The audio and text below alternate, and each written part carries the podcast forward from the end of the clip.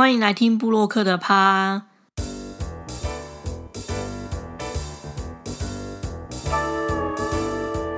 大家好，我是魏珍。今天要跟大家聊什么呢？大家现在有开始去外面吃饭了吗？在解封之后，我相信应该还是有蛮多人对于内用这件事情还是会有点怕怕的，对不对？像上周回公司上班之后，我也是大部分都会把餐点买回去公司吃，就比较少在外面用餐。但像上周末我们就有去吃寿司，因为刚好就是到台北去走一走，然后就中午的时候就去吃寿司郎。现在每次去台北都有一种小老鼠进城去的感觉。嗯，比如说以前不太会特别去逛的那些店，比如说无印良品啊，或是台龙首创啊这一些的。以前都会觉得哦，我有需要买什么东西的时候才会进去逛。可是像这次去台北，就觉得哇，什么都很想逛，成品也很想逛一下。即使没有买什么东西，也会想要去逛。可能一方面也是真的闷三个多月，闷的有点久。那另外一方面也是因为目前住的地方离这些店家都有点遥远，然后你就觉得哦，大老远去了一趟，好像就是应该要逛一下，然后多看一些东西，就不像以前住在台北市的时候，随时要去都超方便。以前旧家旁边就是车站，车站楼上就有成品啊，呃，不是成品，就有那个无印良品之类的，你就想逛，随时都可以去。但现在就是没有办法，那种反差感，我觉得蛮奥妙的，就觉得哎，真的有差。不住在台北之后，就会觉得这些品牌好像变得比较珍贵一点。就会想要去逛，然后我们这次吃寿司郎，不知道为什么我觉得变好吃了耶。虽然它本来就还蛮好吃的，就是寿司郎跟藏寿司这两间都算是我还蛮喜欢的回转寿司的店。但是我这次去吃寿司郎的时候，我不确定是因为他现在客人比较少，因为他现在每一桌每一桌是要每一桌是梅花做的，你的前后左右的桌子是不会有其他的客人，所以它等于客人量只会。有以前的可能一半左右吧，然后再来就是它现在也不会有那个回转台上面的寿司了，它回转台上面现在就只剩下芥末，就是一包一包的芥末，然后你要吃什么寿司就是只能用点的，就现点，然后寿司师傅现做之后再用那个上面的输送带帮你送过来。我不确定是因为什么原因，也可能是因为客人少，也可能是因为现在全部都是现做的，又或者是我们真的太久没有吃到寿司郎了，突然间就觉得好好吃哦，就是那个味道，鱼肉味道也很新鲜，然后餐点的味道也感觉比以前要好。但我觉得这次去寿司郎内用，他们的防疫措施让我觉得还蛮安心的。就除了刚刚提到，就是你的前后左右桌子都不会有客人之外，它每一桌上面也都还会另外用隔板分开，而且它也有限制，每一桌的人数都是以前的一半。我相信应该大部分的餐饮店家应该都对于这些防疫措施其实都会蛮严格的去执行。那除此之外，也要自己做好洗手啊、戴口罩等等的好习惯。如果偶尔内用，我觉得其实应该也是没有关系的，大家可以，我觉得可以稍微放心一点啦，然后不需要太紧张。不过解封之后，人真的变超多的。我们去百货公司的时候，我真的可以感觉到，就是回到还没有三级警戒那个时候的盛况，甚至搞不好我觉得还更多一点。希望接下来的疫情都可以维持这么稳定，当然可以清零是最好。可是我觉得即使维持现在这样，我觉得也都还 OK。因为其实说真的，三级警戒的时候，对于很多店家的经济状况都影响蛮严重的，甚至到后期，其实我们公司也有受到一些。些影响，甚至其实对布洛克来说影响也超大的，这个可能很多人都不知道哦。我自己的流量在三级警戒一开始就直接雪崩掉了，大概至少有一半到三分之二的流量，因为尤其像我们是写美食跟旅游这一类主题的啊，三级警戒期间大家都不去外面吃饭，不能内用，那就不会有人搜寻餐厅的评价，那旅游更是一样。你没有办法出去玩，所以自然也不会有人搜寻其他任何有关旅游的情报。尤其像我自己写的，本来就是以日本旅游为主的。在很早以前，就是疫情爆发不能出国的时候，其实我旅游的那些文章的流量就已经掉很多了。然后三级警戒的时候，就是国内的餐厅的流量就直接掉了一半到三分之二，非常夸张。我问了其他的布洛克朋友，在社团里面跟大家讨论，就发现每一个人几乎都是一模一样的状况。所以其实布洛克真的是疫情受灾户，这真的没有在开玩笑。然后从变成二级警戒之后，我的流量就真的直接回来了。完全是回到原来的状况，我觉得真的是那个差别真的是大到我觉得很夸张的程度，然后也真的有感受到就是疫情的冲击。当然，疫情期间大家就是各自想办法找出路谋生啊。虽然说我自己本身不是靠布洛克赚的钱在生活，就是我没有说失去这一份收入就会活不下来的程度，但是也是要找一些新的题材开始做。所以，比如说像这个月写了很多宅配或是便利商店的美食这一些的。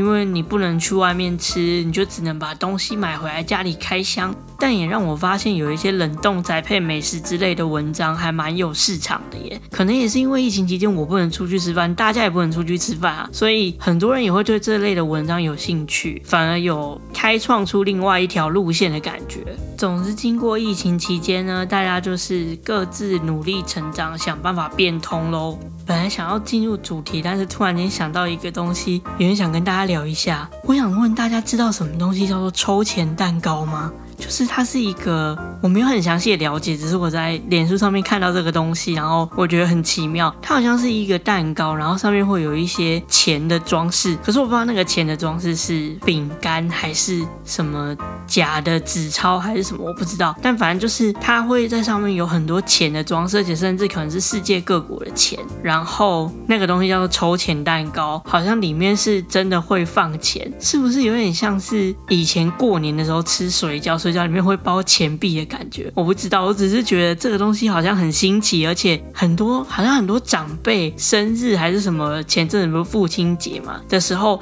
就会有人送。总之，我觉得它是一个看起来有点奇妙的东西。如果你知道什么是抽钱蛋糕，就是它是抽东西的抽，抽奖的抽，然后钱币的钱。如果你有买过，或是你曾经亲眼见过这个东西的话，可以跟我分享一下，到底抽钱蛋糕它是一个什么样的概念吗？是像我刚刚说的，就是里面真的会放钱吗？还是怎么样？拜托，有见识过抽钱蛋糕的人，让我这个乡巴佬知道一下，它到底是什么东西？求求大家，快告诉我！好，闲聊的部分就先暂时到这边。其实我最近几次，应该除了前两集之外，我都没有什么很认真的在想大纲。有啦，卤肉饭那一集有先做一些功课，但是就是不像以前一样，记得前两集真的不夸张，我都还把逐字稿写下来，几乎是每一个字都写下来，然后照着念。可是我觉得可能也是因为那样子，所以感觉会有一点生硬。然后后面这几集我真的就是都没有在想大纲，我有时候甚至是可能要录音之前的一两天才想说，哎，我这次要跟大家分享什么。好像有点随便，但是我觉得这样子会比较自然一点。就是我讲的时候比较不会很像照稿念，但每一集的部落客相关的主题，我都还是会有一个想法啦。这个是一定要的，只是说前面闲聊部分我就不会特别设定要聊一些什么东西。好，那我们今天的主题是什么呢？今天要跟大家聊部落客的人设。人设大家知道是什么东西吗？人设就是人物设定这个东西。其实最早我接触到这个名词，大概是从动画、漫画或者是什么电影、戏剧之类的认识到这个名词。或者也可以说是角色设定，比如说以电视剧来说，他会用比如说这个角色的动作，然后他的说话方式，可能口头禅，以及他的穿着、发型、造型等等，来让观众很快的知道他是什么样的一个人。这东西就是所谓的人设。举个例子来说，如果我现在说。道明寺这个角色，你的脑中会浮现当年那个冲天炮头的言承旭吗？如果会的话，表示你现在应该二十五岁以上喽。我讲到这个 part 的时候，脑中第一个浮现的角色，真的就是道明寺。他真的是角色算蛮鲜明的，然后包括他说话的方式，比如说他那时候有一句话，就是变成流行语，就会说如果道歉有用的话，那要警察干嘛？就是到目前为止，已经过了这么多年，我都还是可可以很鲜明的在脑中浮现他的样子，跟他说过的话。所以简单来说，一个好的人物。设定，可以让你在别人的脑中留下一个很鲜明的记忆点。那为什么布洛克或者是网红，或者是我们说 KOL，他会在网络上面需要有一个人设，或者是为什么需要做这件事情呢？其实是因为不是每一个人他在网络上的个性跟他实际上的个性是完全一样的。那即使是网络上跟现实生活中个性一样的人，我觉得适当的人设也是需要的。因为如果你用人设的方式凸显出你的个性某一些让网友或是你的读者喜欢的部分，也会是一件很加分的事情。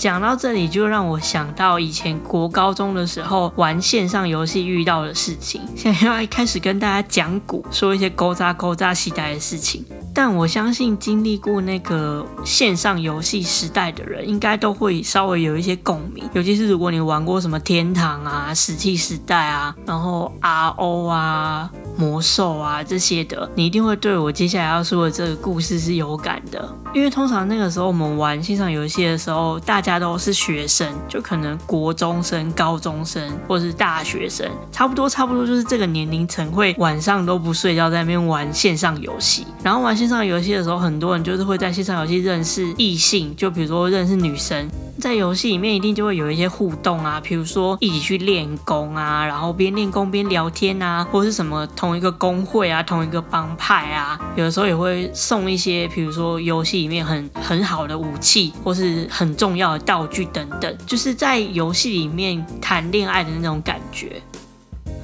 那谈着谈着，到后来就会真的在网络上面交往，就是那个年代也没有什么像现在交友软体之类的，然后也不像现在说哦，你有手机随时可以拍照啊、视讯啊，干嘛？那个年代的网络交友就真的是。虚拟的人就是你看不到他的人，你对他的形象就只有他在游戏里面的角色，然后名字，再就是他跟你聊天的方式，而且那个聊天还不是语音哦，那是打字聊天哦，就是看他用字的方式来了解这个人。那女生可能就是会用比较多的表情符号啊，或者是打字的时候会有一些比较可爱的用法，譬如说叠字啊，或者是那个年代的屁孩们，好，我当年也是屁孩，就是会用一些注音文，然后表情符号、颜文字之类的。那女生就会特别会用这些东西来凸显自己，因为毕竟你就你也没有语音啊，那你想要表现的可爱一点，你可能就只能多用一些比较可爱的字或者是符号等等。那那个时候最流行的一个故事就是说，哦，你跟一个女生，然后真的在网络上面某一个线上游戏一起度过了很久的快乐时光，然后每天晚上可能就一起去打怪啊、练功啊，然后你送了她很多的礼物啊、道具啊、武器啊，然后突然有一天她就跟你说，哦，我之后都不会上线了，原因是我要去当兵了。这种事情在现在已经不太会发生了，因为你随时都可以要求可能视讯或照片直接验明正身，就比较难。可是当年就是真的超流行的，就是很常听到这个，尤其是如果某某朋友在网络上交了所谓的网公网婆，然后就会被朋友亏说啊，你你你网婆什么时候去当兵啊？类似这种，当时就真的是很常见的一个故事。但这东西就是人设啊，其实对面的这个男生就是假扮成网婆的。这个男生，他其实就是在用一个人设的方式来让你相信说，哎，他其实是一个女生，但其实不是。所以那些比如说有趣的文字啊、可爱的表情符号啊等等，都是他用来塑造自己人设的一个方式。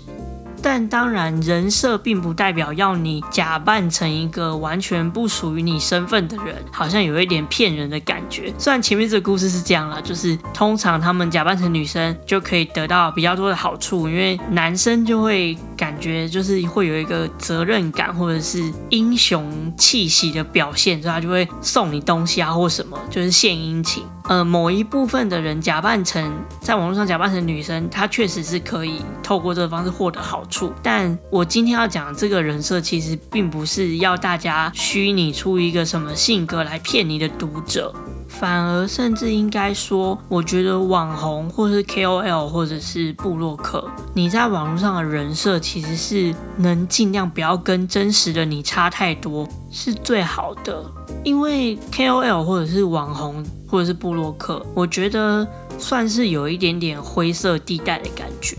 怎么说呢？对于很多的读者，或者是喜欢看我们这些 KOL 的网友们，我们其实是有一点一半素人一半名人的感觉。这我好像之前有讲过，就是我们好像是会有一个灰色地带的存在，我们不是真的很有名到像艺人或是演员。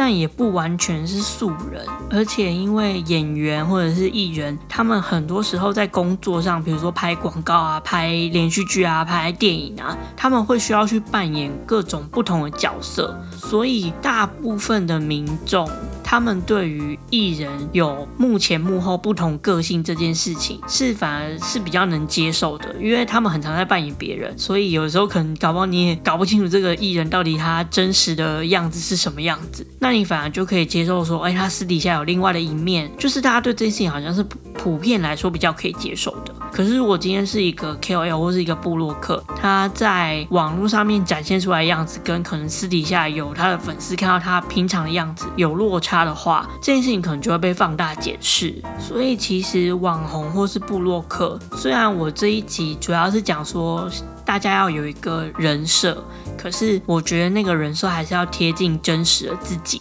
比较具体的说，我觉得是把自己的一些特质放大。让自己的人物感觉比较立体一点，在网络上就会有比较突出的感觉。比如说，像很多营养师或者是医学相关的部落客，他们在人设上面就会，比如说用字遣词就会比较专业。然后比较没有那么多情绪，然后可能也不会太过搞笑，因为有一些医学专业的东西，可能如果你搞笑的话，会感觉看起来很可信度不是那么高，所以他们就反而会走这一类比较专业、严肃、冷静的这个人物设定的取向去走。那像我们介绍美食旅游，或者是比较生活化的这种，因为我们希望呈现出来的感觉是活泼的、开心的，也要带一点点趣味，就很像我现在在做 podcast。我也是偶尔时不时就是要插科打诨一下，让大家就是可以比较感觉比较有趣，不会那么无聊。所以其实不同领域的部落客或是不同领域的网红，他们都会依照自己的身份，应该要有不一样的表现方式，不管是文字也好，语音也好，或者是照片的呈现方式等等，我觉得都是可以去拿捏的。就很像我们之前一直提到的网红始祖鸟。才女小红，她就是一个人物个性非常鲜明的人，不只是他的打扮，甚至连他的文字的用法等等，也都是非常给人一个很很明确的印象。甚至有一些词，可能你想到，你就会想到这个人，像这样子，就是一个很成功的人设。那对于布洛克的部分来说，怎么样去做人设呢？其实我觉得，因为布洛克大部分你的呈现一定就是文字跟图片，所以你在文字的运用上。会是一个比较好着手的点，就很像我们刚刚前面提到的那个网络游戏的例子，它用文字就可以让人觉得她是一个好像有点可爱的女生。那同样的，你在写文章的时候，你运用一些文字的搭配技巧，比如说你在文章里面可能有时候会用一些台语的词，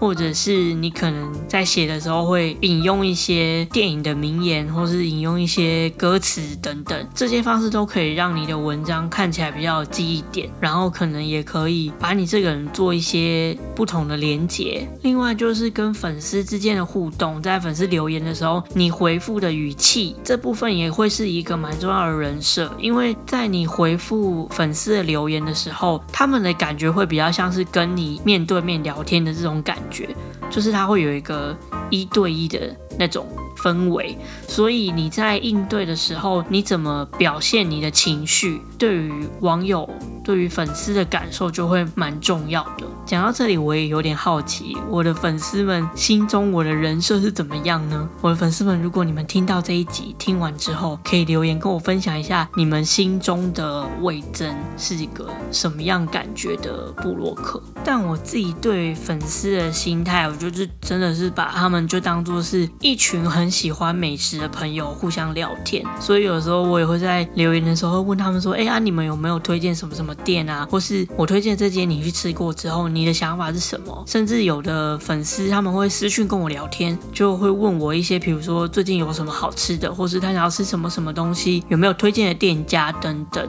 就是我觉得跟粉丝之间维持一个像朋友的关系，我觉得是最舒服的。我其实也不会把他们当做好像是偶像跟歌迷那样的关系，就真的是像朋友。但这部分就是大家自己可以去拿捏。就像我我之前提到的，每一个人他成为布洛克之后，他想要展现出来的自己有多少，是每一个人可以自己决定，而且每个人的限度都是不一样的。但是我觉得最重要、最重要的一点是，虽然你可以用文字或是照片打扮。或者是像我们 podcast 可能就是用声音的表现来展现出你给人的印象，加深大家对你这个人的感觉。我觉得那都还是要建立在真实的个性上面，就是不能去假装另外一个人啦。我觉得那样对自己来讲也很累。像我是，我觉得这超累的，好懒得做这件事情哦。就是你要完全变成另外一个个性的人，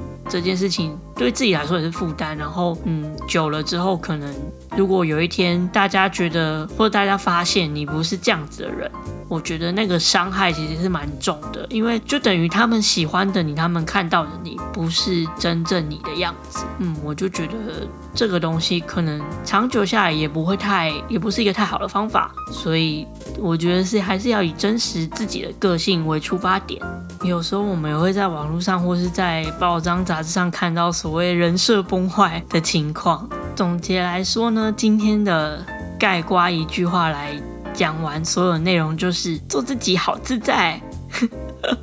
超老梗。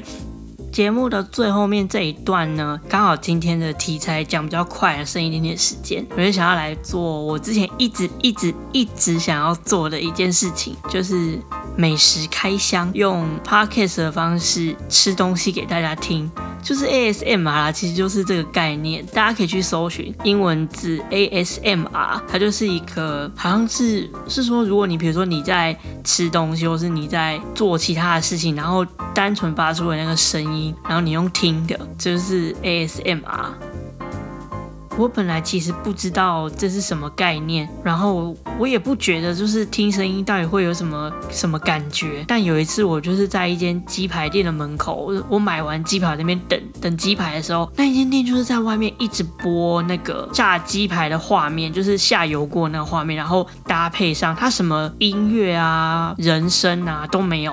你能听到的声音就是那个鸡排放进油锅里面那个啪啦啪啦的声音，然后再加上当下你就是在等鸡排嘛，就是你已经有点饿，哎，那个声音真的是有它的效果在，会让人家超级想吃的。所以我今天想要用 ASMR 的方式来让大家听我吃东西，但我听说有的人会怕那种声音。如果你是不敢听 ASMR 的人，你可以就是忽略掉后面这一段，到结束之前不会再有别的讨论话题了，就是单纯的吃一个东西，然后分享他的心得。我今天要吃的呢，就是星球工坊的爆米花。那我为什么要吃这个爆米花呢？其实是有两个原因，一个原因是。我真的超喜欢吃他们家的爆米花，我已经喜欢到就是即使他们没有来找我夜配，我还是要在节目里面吃给大家听。那另外一个原因是因为我刚好看到他们在网络上有一个公益的合作，是跟华山基金会，他们好像有合作，就是中秋节的礼盒之类的。然后我觉得这也蛮有意义的，就是你如果透过那个合作的表单来买星球工坊的爆米花，他们好像就是会有额外的赞助经费给华山基金会。那大家可以上网搜寻一下相关的资讯。如果你中秋节的时候也没有特别想要买什么别的东西，或许可以考虑看看，因为他们家爆米花真的很好吃。那我今天要吃的这个是我自己很喜欢的口味，是太妃焦糖口味。我其实他们家的爆米花，我通常都只会买两种口味，一个是原味钻石，它是很像你把电影院的爆米花甜的跟咸的混在一起一起吃的那个感觉，就是甜甜咸咸的，很奇妙。那个很刷嘴，我很喜欢。然后另外一个就是太妃焦糖，它其实也有出一个是比较便宜的焦糖，它有两个价位嘛，一个一百五，一个两百五。然后一百五的像刚刚原味就是一百五的，然后一百五也有一个焦糖口味。可是我觉得那个焦糖口味的焦糖没有那个糖浆没有裹的很多，就不够浓。你知道我属蚂蚁的，我就觉得那个没淡，所以我都是买太妃焦糖口味。那我今天就是要试吃这个太妃焦糖口味。可以听到那种撕开包装的声音，其实有点爽。但我没有录过这种 ASM 啊，其实我有点紧张。好，我现在要开始吃了。嗯，我真的很喜欢他们家这个，而且星球工坊的爆米花好吃就在于你放了一阵子，你只要那个封口有封好，就是夹链它有夹好，它都不会软掉，它都还是一样脆的。大家可以听到那种卡吱卡吱的声音吗？好好吃哦！怎么办？我有点停不下来。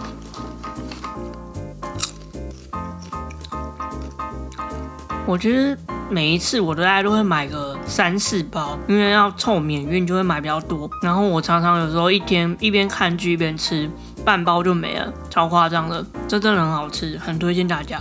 好的，这就是今天 ASMR 的部分。哎，真的有哎，有那个感觉。因为我其实是录完一段，我都会听一下，然后再录下一段。所以其实像刚刚 ASMR 那一段，对我来讲最大的困难点就是我中间完全不能 NG，我也不能被爆米花 get 掉，还是什么都不行哎，完全不能停下来。但是我录这一段之前，我先听了一下刚刚录的部分，我觉得蛮有趣的，然后真的可以听到那个吃爆米花卡吱卡吱的声音，超酷的。这次的尝试我觉得还算蛮成功的，但是不知道大家听起来觉得怎么样？如果你们觉得这种边吃边录声音的方式很酷，你可以留言让我知道。那我们或许之后也可以在 ASM 开箱一些别的食物给大家听听看。欢迎大家留言投稿或者是私讯投稿都可以。那今天的内容就差不多到这边，我觉得还蛮有趣的啦，不知道大家感觉怎么样？就是 听到那个爆米花的声音，好像在看广告哦，就是那种电视饼。饼干广告都会有那种，我一开始都会想说哪有那么夸张，吃东西的声音做到那么大，哎，录起来真的是有这么一回事，哎，我觉得有点酷。希望大家喜欢今天的内容喽。如果之后我们有什么有趣的食物，或者是有人找我们工商，如果有干爹听到这一集，或是星球工坊现在开始向宇宙许愿，星球工坊，如果你没有听到这一集，想要请我试试别的口味介绍一下的话。欢迎，就是赶快跟我们联系。那我们今天的广播就到这边结束喽，谢谢大家，拜拜。